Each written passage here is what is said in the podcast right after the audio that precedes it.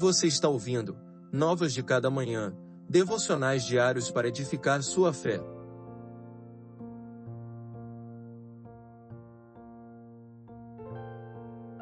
Devocional de número 120. Ponho minha esperança em tuas promessas. Levanto-me cedo, antes de o sol nascer, clamo e ponho minha esperança em tuas promessas. Desperto de madrugada, para refletir em tuas palavras. Salmo 119, versos 147 e 148.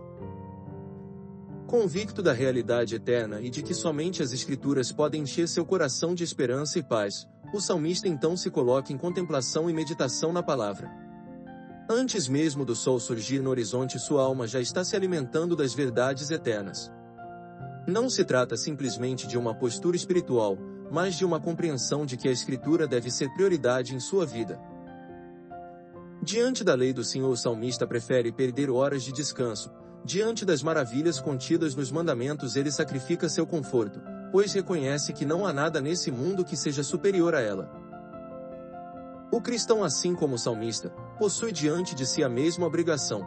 Nada é mais importante do que as Escrituras, e sempre que algo contraria o texto bíblico, devemos optar por permanecer fiéis ao texto, mesmo que isso implique em perdas pessoais neste mundo.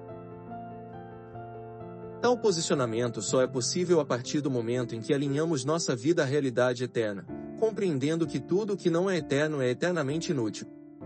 A esperança do salmista estava posta na Escritura, e, portanto, ele se movia em direção a ela, sacrificando o que fosse necessário para permanecer fiel aos mandamentos do Senhor.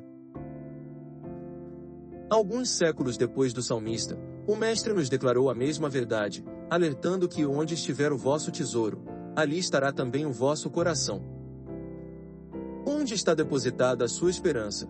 Podemos até afirmar que ela está em Cristo, mas será que os nossos sacrifícios realmente indicam isso? O seu coração está onde seu tesouro está. E só a verdadeira esperança se ela estiver fundamentada na eternidade.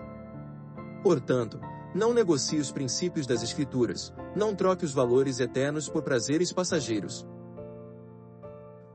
Que Deus lhe abençoe.